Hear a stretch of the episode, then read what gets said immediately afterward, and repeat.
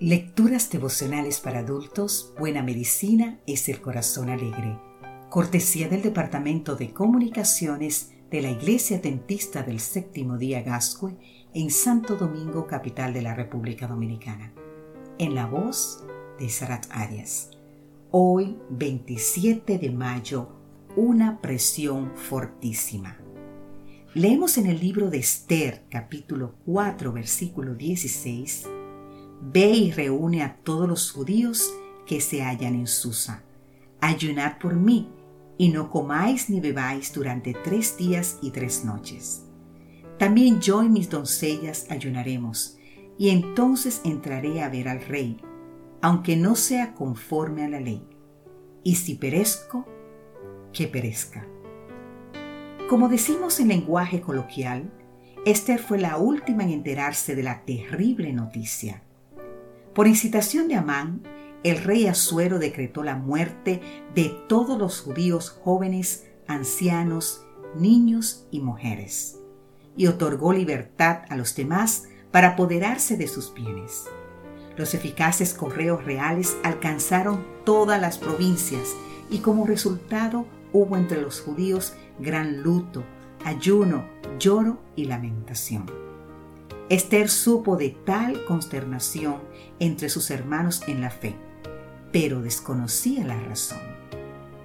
Fue su primo y padre adoptivo Mardoqueo quien le escribió explicación por medio de los sirvientes de la reina. A su informe añadió la petición de que Esther intercediera ante el rey por la vida de los judíos. La presión que recayó sobre la joven Esther fue indescriptible Obedecer a Mardoqueo era poner su vida en altísimo riesgo debido a la regia ley que dictaba que cuando alguien se presentaba a la presencia del monarca sin haber sido llamado, debía morir, a no ser que el monarca extendiera su cetro. Esther explicó el dilema a Mardoqueo, pero éste insistió.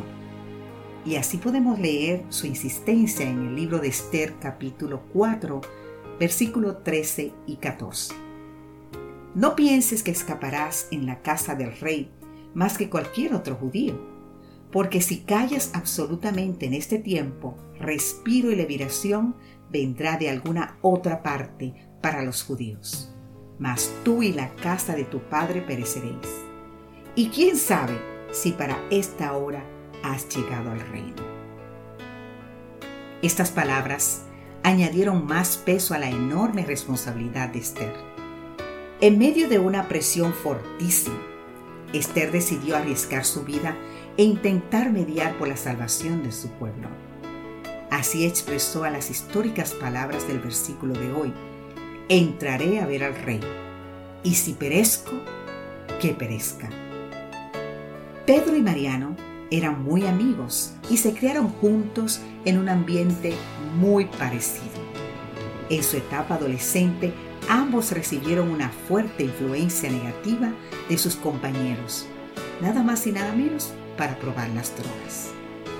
Pedro se negó a la oferta que le hacían, mientras que Mariano optó por iniciarse a tales sustancias y su vida se complicó sobremanera. Es posible que no tengamos que tomar decisiones de la magnitud de la reina Esther, pero cualquiera sea nuestro dilema, el Señor nos ayudará hoy a tomar la mejor decisión y nos sacará adelante, aunque resulte temporalmente doloroso. Que Dios hoy te bendiga.